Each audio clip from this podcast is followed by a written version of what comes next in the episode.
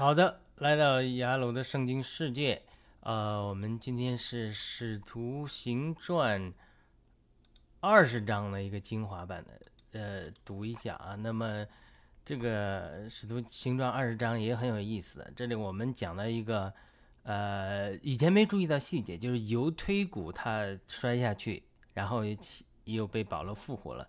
那这个故事在这里这一章插进来，它有什么属灵意义？特别是。他是在一个关键点上，他就是保罗去耶路撒冷这样的一个经历。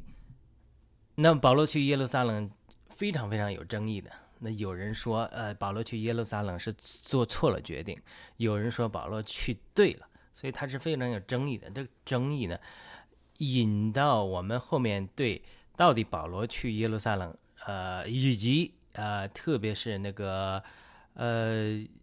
一个雅加布还是谁对他的预言说你要到耶路撒冷就这样被捆绑？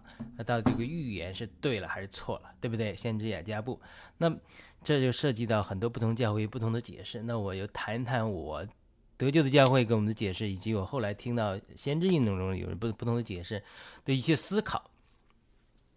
呃，我们读一下，我们的标题是犹太犹推古的复活在保罗去耶路撒冷前的意义。马太福音十章八节说：“要医治病弱的，复活死亡的，洁净患麻风的，把鬼赶出去。你们白白的领受了，也要白白的施予。”这句话是主耶稣差遣十二个门徒去传道的时候吩咐他们的。其中复活死亡的，更好像是说天数一样。即使是十二个门徒中，也没有多少记载他们让死人复活。其中彼得让多加从死人中复活的例子记载记载在使徒行传九章里。那么另外一个就是保罗让犹推古从死人中复活的例子，记载在今天我们要读的《使徒行传》二十章里。据说圣经中有九个复活的例子，包括先知以利亚让寡妇的儿子复活，伊丽莎让书念妇人的儿子复活，以及他的骸骨让一个人复活。耶稣让雅鲁的女儿复活，耶稣让拿因成寡妇的儿子和拉萨路复活，耶稣自己死里从死里复活。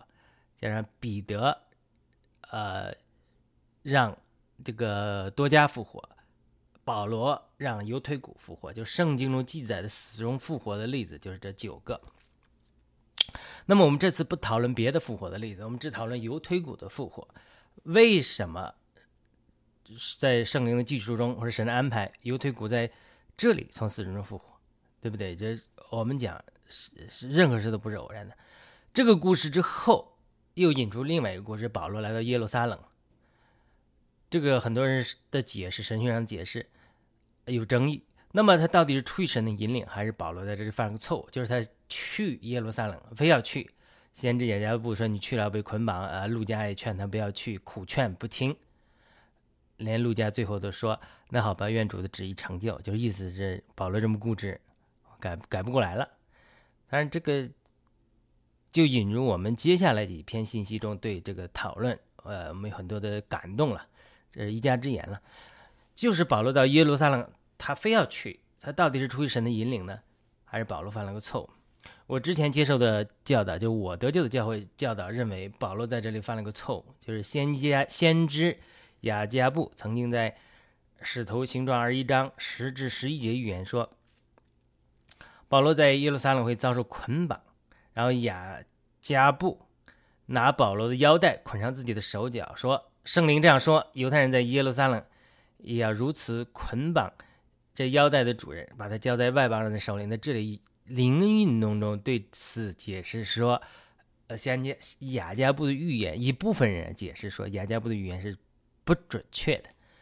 为什么？他说，实际上。”最后到耶路撒冷是被呃保罗是被捆绑了，那捆绑他的是罗马人，不是犹太人。这里他预言的是犹太人在耶路撒冷要如此捆绑这腰带的主人，所以他说他的细节预言是不准确的。当然也有人反驳说他，呃雅加布的预言是就是说他主要他被捆绑，并不是说是到底犹太人捆绑他，还是说呃罗马罗马人兵丁捆绑他，那那个细节。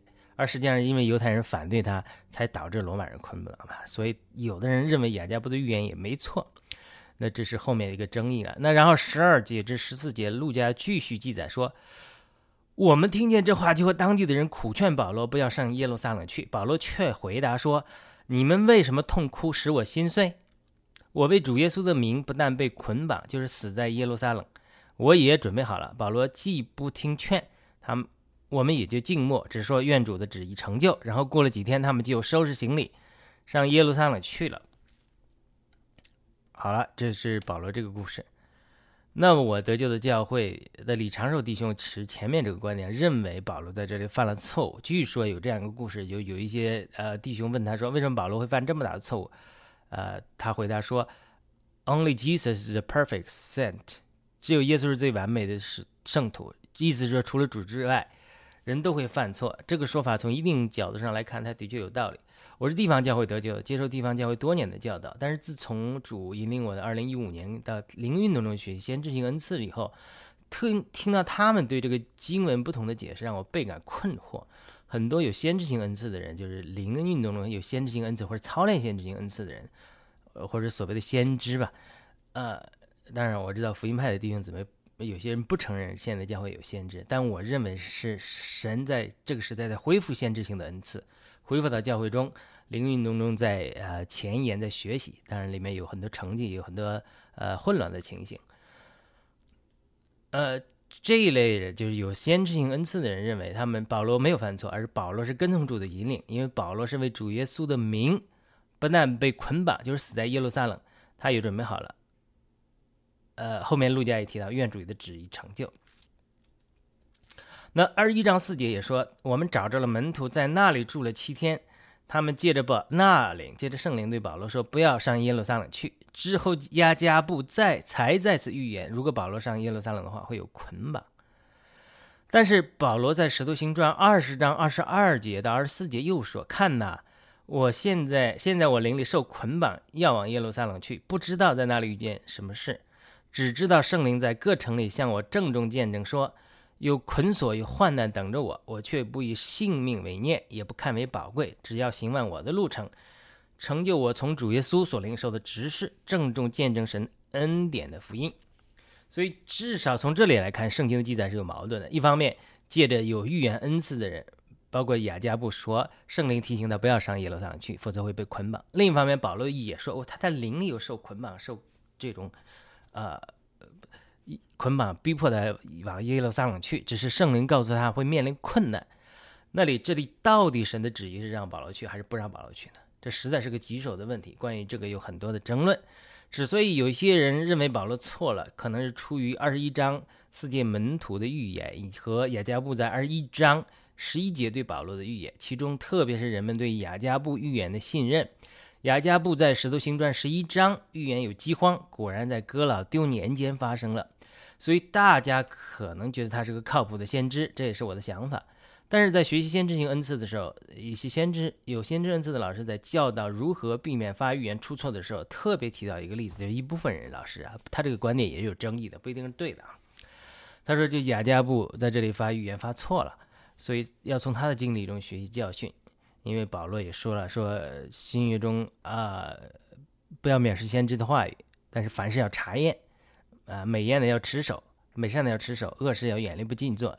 就这帮人解释说，那可能保罗这句话里说明，有些人的预言，他是在新约中教会中是存在的。但是保罗的态度是说，你要查验，他对的你就听，不对的你不要听。呃，这个说法当然让我大吃一惊啊！我们想都没想到过圣经中先知会发错预言，这是新约中的，这是保罗讲的新约中的。我们先不说雅加布错了没有，我们先说先知新约中先知的预言会不会错？那么保罗说不一定是指雅加布这块儿，这是保罗一般的来讲，我刚才讲过了。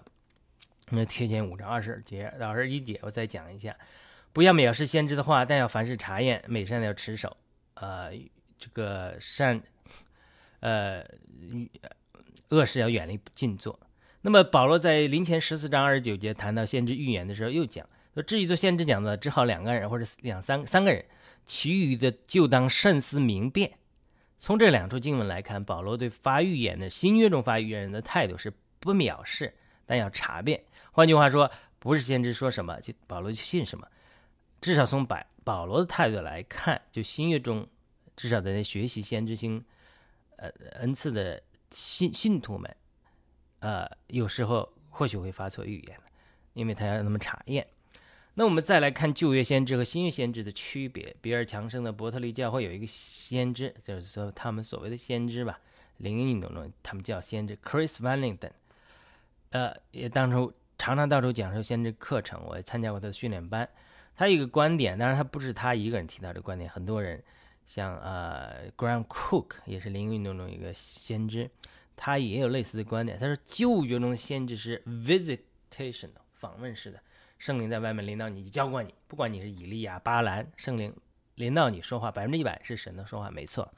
他说在新约中呢，先知和先知恩赐已经从那种 visitational 圣灵外面浇灌你，变成 habitational 内住式的，就是圣灵住在先知的灵里，借着我们的灵说话，但是却要经过我们的魂和心思，并借着我们的口才发表，把预言发出来。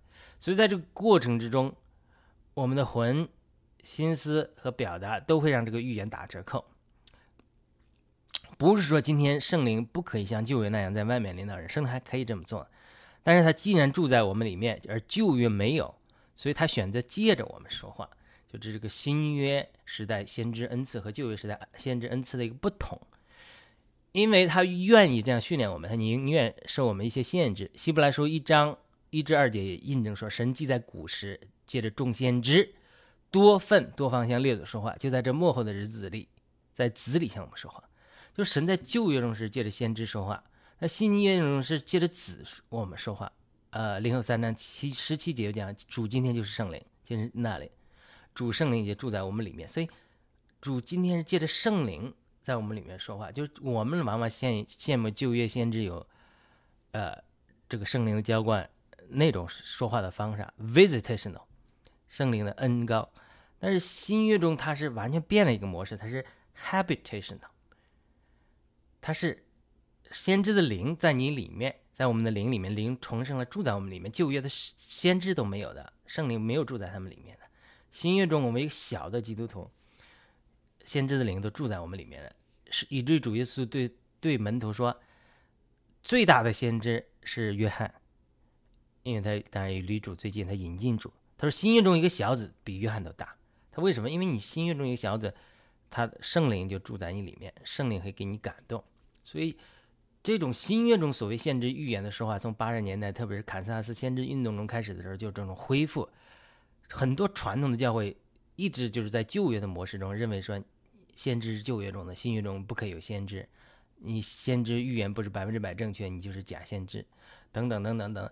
他。”保罗在新约中讲的先知预言的时候，其中一个原则就是说，呃，先知的灵是受先知控制的，就是呃，这个我们是可以在呃聚会中呃发预言，保罗说，但是你不能说呃无序混乱，你先知的灵还是被先知控制的，你还可以用心心思来控制你，是不是合适来讲话？两三个人轮流。制作两三个人，然后其他人就是慎思明辨。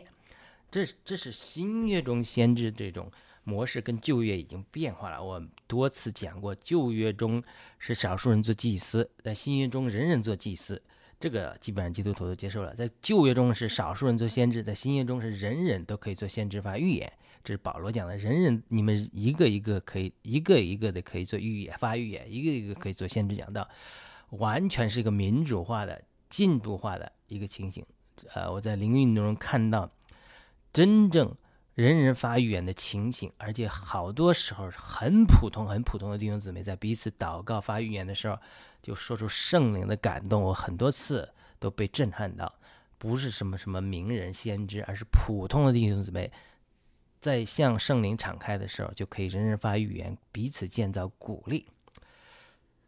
我。在学习先知恩赐课程中，一本教科书叫 Stephen Thompson Steve Thompson 写作的《人人都可以发预言》，You may all prophesy。这关于先知性恩赐，从八十年代和的恢复以来，关于先知恩赐的教导和实行，基本来说在先知运动中，这个书已经汗牛充栋。我从二零一五年开始学习补课，如饥似渴的学习，发现自己还差得很远，读了太少的东西。这八十年代到现在，但是八十年前，八十年代之前，一九八零年代之前就有神有开始恢复，特别一九八零年代之后，先知性恩赐恢复的非常的快速。那么到现在可以说是四十年期间，这个关于先知性恩赐的书汗牛充栋，我这里都一大堆。很多人他还还根本是完全拒绝人家这种东西，真的是啊龟兔赛跑要落后了，所以我是奋起直追的。那么他讲的一个观点，他和不少的先知，灵所谓的现在先知都有这样的观点，就是先知预言分成三个阶段，第一个阶段是从神领受一个感动，或者一句话，或者一个图片，或者看见一个动画的意象，这个阶段你要确认从神来的，不是从邪灵来的，这是第一个阶段的考验。第二个阶段是是如何解释这个意象，到底神是什么意思，对不对？因为神通过意象、异梦往往是图画的语言，所以我们在灵里要祷告，我们的魂要思考，最好希望能得到准确的理解，这是。就解释这个意象。第三个阶段是应用这个意象，是如何应用在套用在什么人身上、什么情形之中、什么时间中使用。它每一步都可能犯错误。所以你如果在新认为新约中先知就是神说什么，他说出去不需要思考、不需要消化，那就证明可能你对先知性恩赐和先知性恩赐的学习还缺乏了解和学习。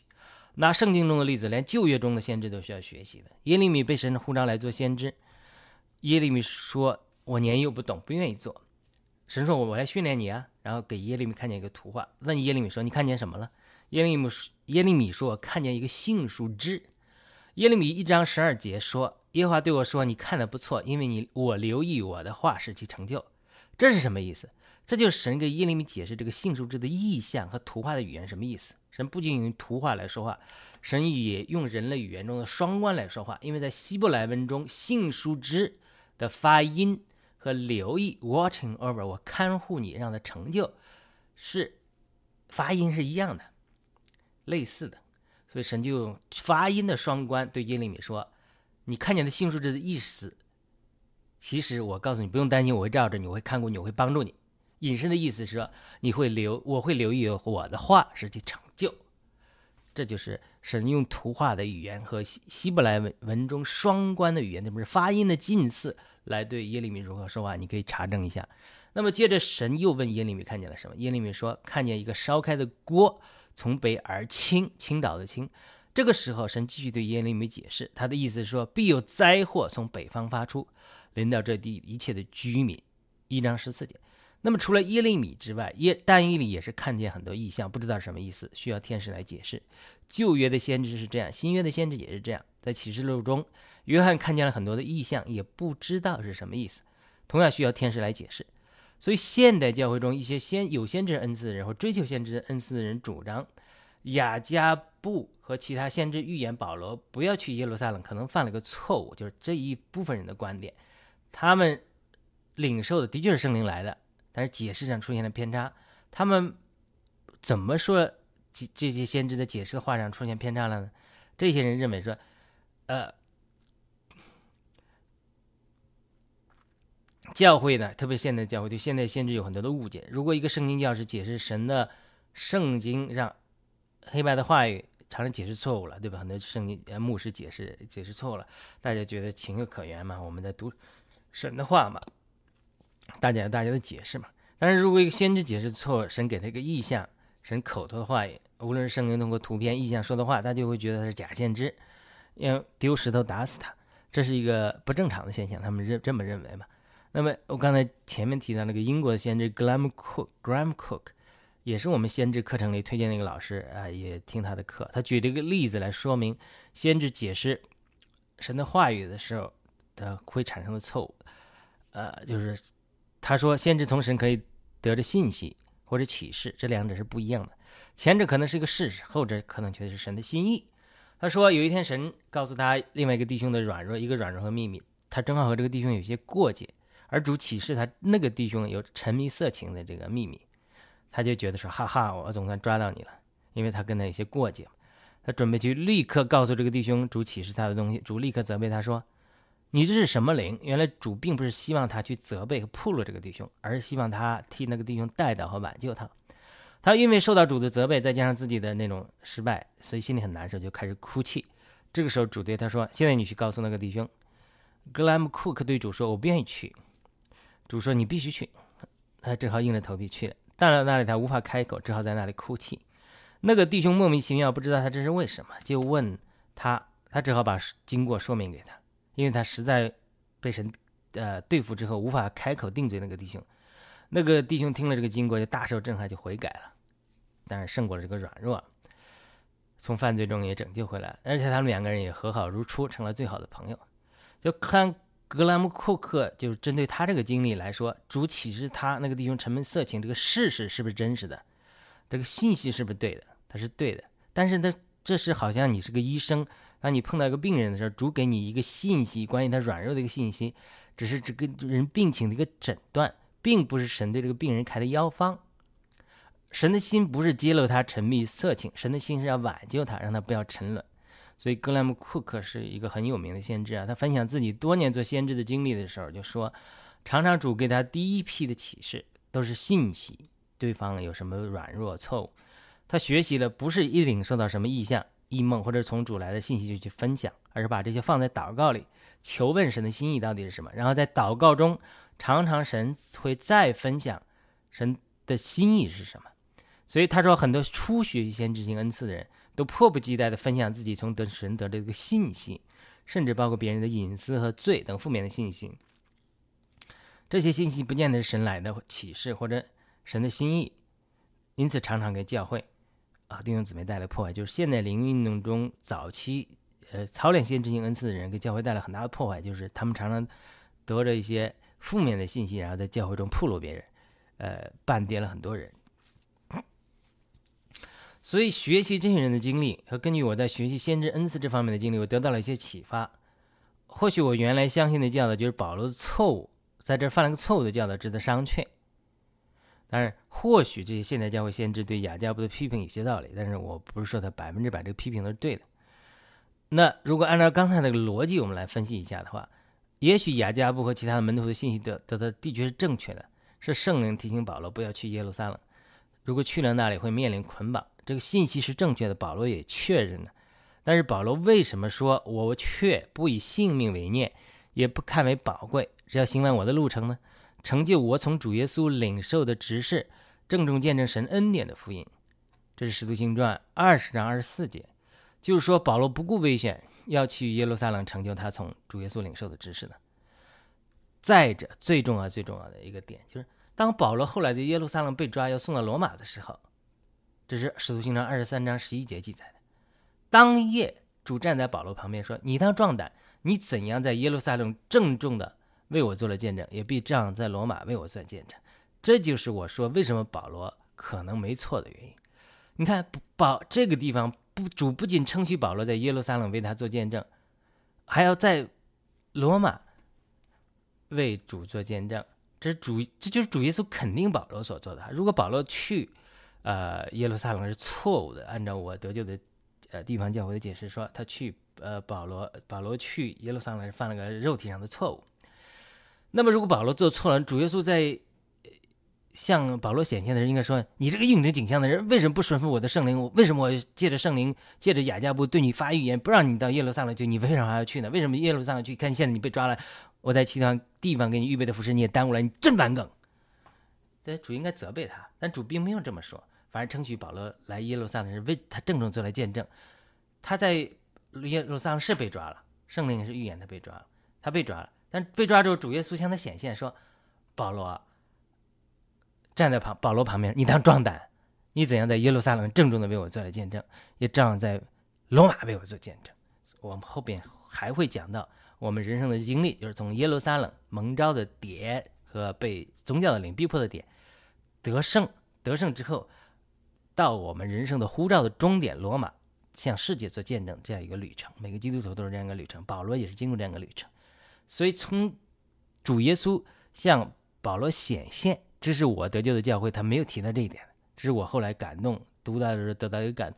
那如果保罗去耶路撒冷犯了一个错误，那主不应该向他显现的时候称赞他，至少不批评他吧，也是也是说，就也就是说，呃，不会称赞他，对不对？这不是矛盾吗？那现在有了圣灵和主耶稣这个矛盾了，圣灵借着门徒的口提醒。保罗不要上耶路撒冷，先知雅加布也说他到了耶路撒冷会被捆绑。但是现在主耶稣就跳出来说：“保罗，你做的很好。难道圣灵和耶稣吵架了吗？不是的。这里我有个感动，就是他保罗与神之间是一个非常动态的、深切的、有爱的关系。好比我们中国人的小故事小说里讲的，好比一个女子，她非常渴慕得到高山悬崖上的雪莲，但是爱慕她的勇士。”必须穿过冰冷的雪山和雪崩的威胁、坠崖的可能性去获得这个雪莲，对不对？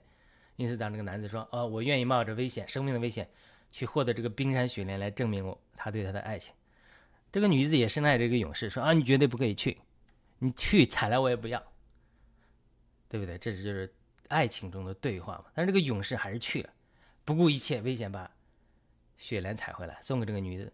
这个女子除了感动之外，她嘴上还是嗔怪说。我不是说过不让你去的吗？你为什么要去送死呢？我不是说不让你去吗？对他就是这种，他这种逻辑，他是保罗和主之间的关系已经到恋爱很深的关系，他们之间亲密的很。主当然顾虑的是保罗的安全，所以他也也没错，就透过圣灵对保罗预言说不要上耶路撒冷去，你在那会遇到危险的。保罗的反应说：“哎呀，我性命算什么呢？”我危险又怎么样？主的权益更重要，主心头的宝贝就是耶路撒冷更重要啊！所以你如果熟悉圣经的话，就知道神看耶路撒冷就好像他眼中的同人一样，是神心头的宝贝。神主耶稣是不想让保罗去的，但是保罗非要去，呃，神其实是很感动的，就是保罗豁出自己的性命不顾，也要顾到神的心意和神的选民。因此，我想保罗所做的会。让耶稣大大感动，以至于他晚上的时候站在保罗旁边给他加力，印证他在耶路撒冷所做的见证值得鼓励，而且应许他在罗马的时候也要做同样的事情。因此，这是神对保罗的心意，一种体贴。保罗真的活在神的心意里，因此他对很多先知话语的态度，他先知话语他是不是从圣灵来？他是从圣灵来，不能说是先假先知雅加不说假预言，但是人家。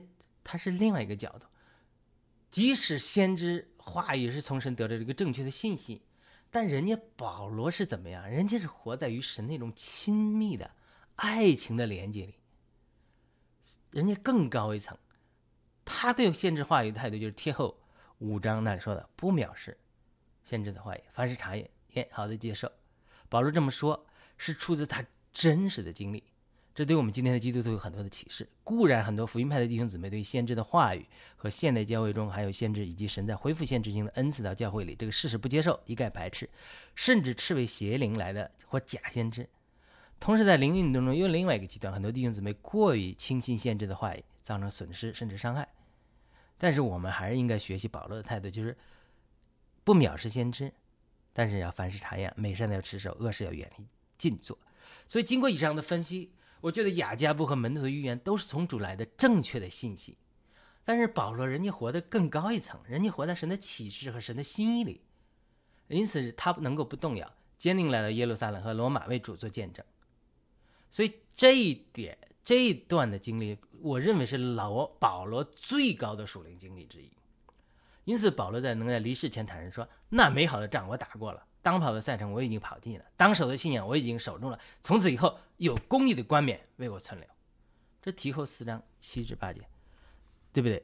当然，提后四章十七节，保罗还说：“唯有主与我站在一起，加给我能力，使福音借着我传的完全，叫一切外邦的人都可听见。我也从狮子口里被救出来。”就指保罗属灵最高的经历之一。保罗活在神的心意里，就说我为了主的权益，我不顾性命。虽然主多次主亲自借着圣灵，借着弟兄姊妹来多次劝阻我，我都不为所动摇。他是这样一个动态的关系，这样就可以解释了，就是说他预言也是对的，但是保罗的决定也是对的。那好了，这个今天对我们服侍主是不是有启示？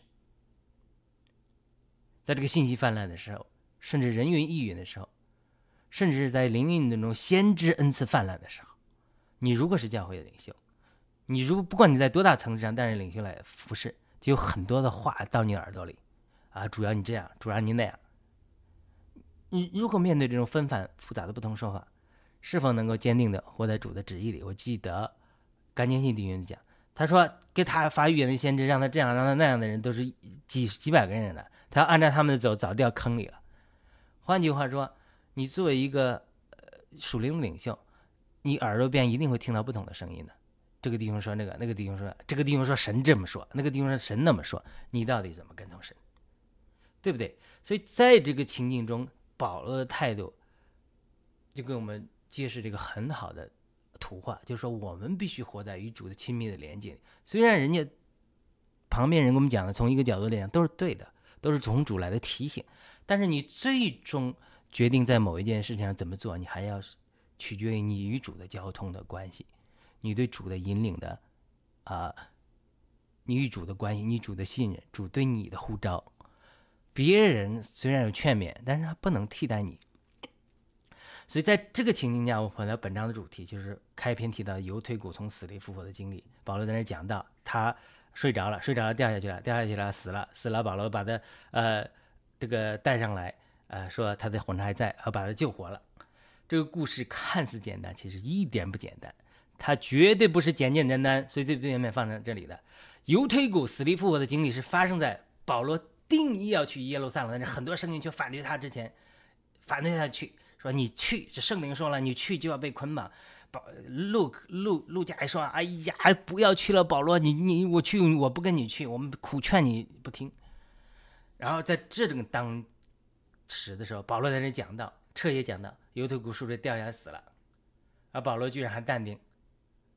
继续讲到，后来把他活活的领了回来。那如果在今天的美国，不知保罗还能否能够这样淡定？我们带女儿去一个很大的美国教会，让孩子在那里和其他小朋友们一起玩。第一个表格填的就是免责声明，就是小孩子出了事，教会不负责任。因为美国人都怕被告。你想想，保罗在那里讲到，人都掉下来死掉了，他还不急，还接着讲到。这按照现在美国的估计，就可以告知他忽视儿童、青少年，甚至诉讼索赔几百万。换了我都没有心讲到了，赶紧至少赶紧看看怎么回事，对不对？即使挽救不回来，说我第我第一时间我就救助了。那保罗还淡定，还在讲道。所以，如从这里我们就推测，如果保罗不清楚自己是活在神的旨意中，他哪能那么淡定呢？这也是一个印证，就保罗知道神与他即将前往耶路撒冷的行程中同在的一个印证。圣经中也只记载了保罗。这一次让死人从死里复活的经历，为什么呢？我在聚会中就得到一个感动，分享说：如果你真有那个胆儿，或者你有那个心，像保罗一样为神拼上了一切，去耶路撒冷死都不怕，那么神就会挺你到底。挺你到底，一个印证就是神会让你让在你面前让死人复活。这就是由推古死人复活。放在保罗去耶路撒冷之前，这个节骨眼上，众人反对他，这个神迹发生在这里的这个属灵意义。我在寻求医治或者神迹宝宝的过程中，常常到有公园祷告，我就无数遍的叩问那个让死人复活的亚伯拉罕的神，你在哪里啊？啊，我们无法生育，你让死人复活，你也可以称我为有。我相信你的存在，我相信圣经，我相信你，你一定能医治我们。相信凡求的就得着，叩门的就开门。寻找的就寻见，对不对？马太福音七章八节。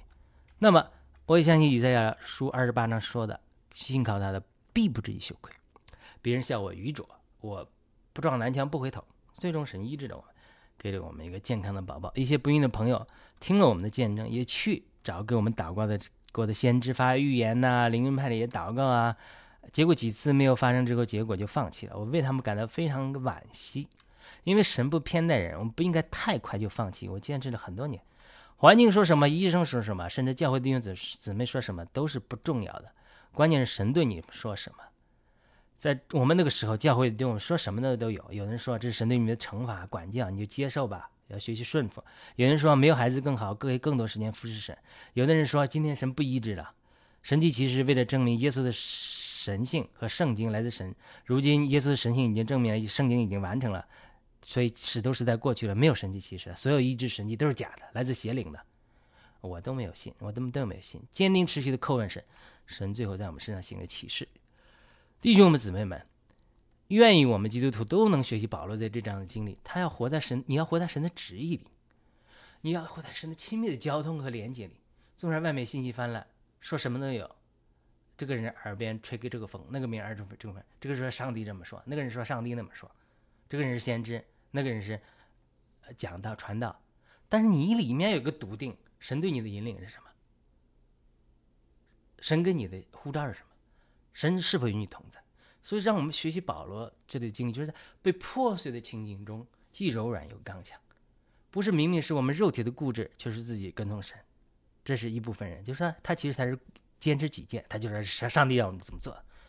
而另外一部分人，他明明是自己没主见，怕坚持主见，呃，却变成自己啊，我是从善如流，其实是没有原则。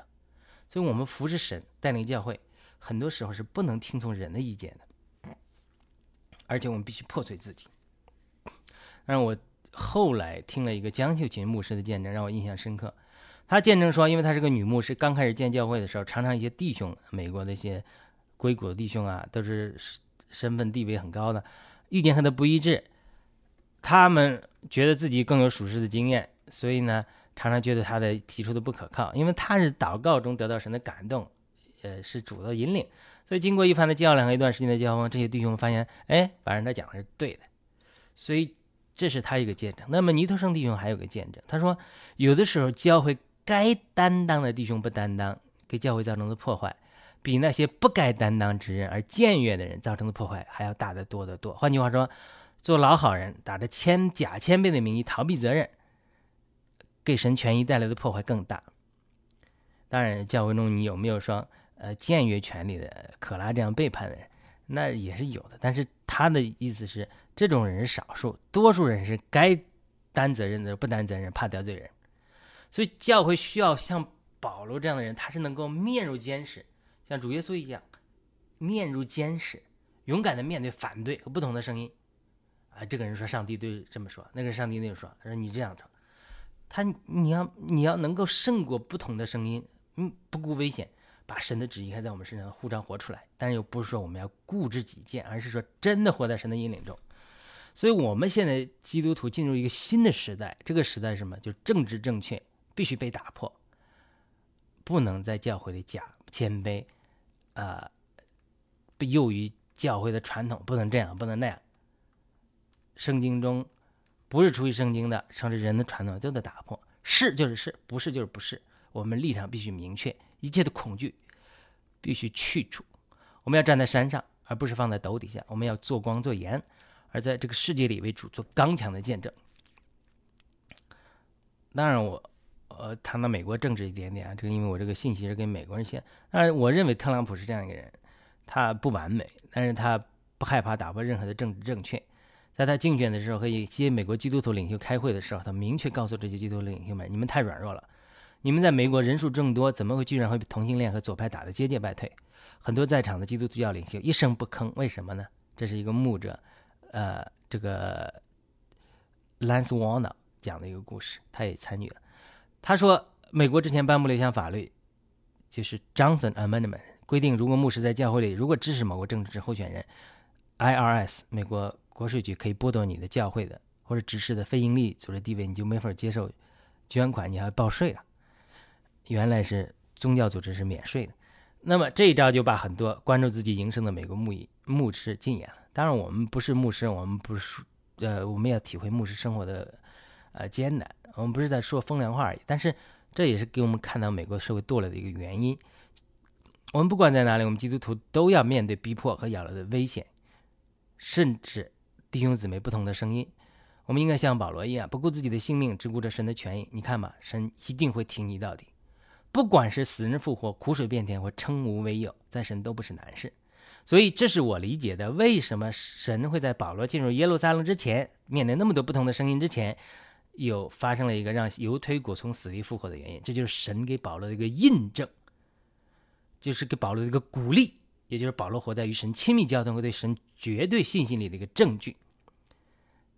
这个和他在耶路撒冷被捆绑，这个耶稣站在他身边说：“保罗，你要壮胆，你要在耶路撒冷给我做见证，要到罗马给我做见证。”所以我再说，这个可能是保罗最高的。属灵经历之一。好了，这是我们使徒行传二十章读经的时的一个感动，并且对我们今天基督徒生活的一个应用。